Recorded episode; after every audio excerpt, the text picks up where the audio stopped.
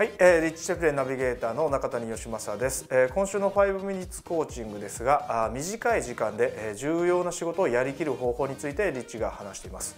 えー、実際僕もですね、えー、充実した時間を過ごしている時はですね非常に楽しいんですけどもぽっかり時間が空いてですねえー、何かこうやることがあまり手につかなかったりとかですねそういうモヤモヤした時間とかですねえー、少しイライラした時間っていうのがあるとですね、えー、無性に気分がね良くなくなったりします。まあもちろん業績が良くてもその状態になることはあります。ですので、えー、毎日充実してですねしかも成果があ出せるですね時間の使い方についてリッチがお話ししてくれています。それではあ楽しみに聞いてください。それではどうぞ。こんにちは、リッチシェフレンです。今日は少ない時間で今よりももっと多くのことを達成できる方法をお教えします誰にでもできる簡単な方法です。緊張感やプレッシャーはビジネスを大きく成長させます。しかし長年かかって分かったことですが多くの起業家がこのことに気づいていません。実際のところ起業家が1日8時間の仕事の中でビジネスの成長においてやるべきことに2時間費やすことができれば良い方ではないでしょうか。緊張感やプレッシャーが生産性を高めるということを具体的に説明するのは難しいです。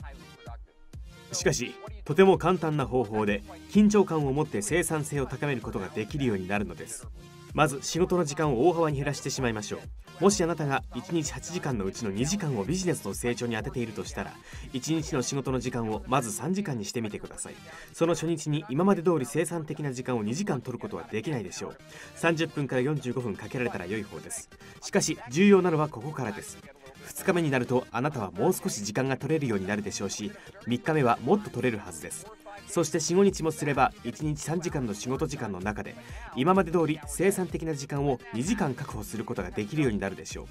これができるようになれば高い生産性と集中力の導火線に火がついたも同然です。多くの成功している起業家はこうしてビジネスを成長させているのです。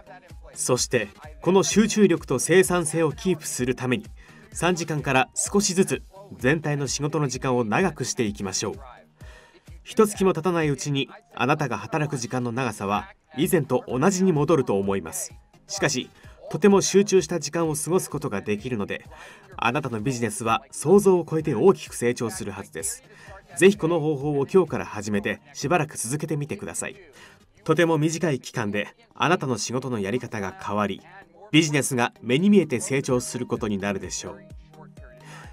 それでは良い週末を。大きな利益とその向こう側へ。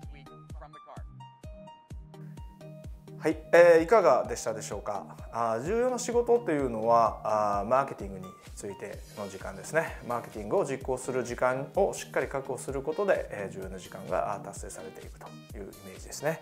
で今からあまず働く時間を大幅に減らしましょうという提案がリッチからあったと思うんですけどもまずは時間を短く短い時間でですね今と同じようなボリュームの仕事をしてみるということ。ですね。そして、えー、その短い時間の中でマーケティングに関わる業務に集中してですね、えー、ビジネスを実行していくと。それを繰り返すことによって、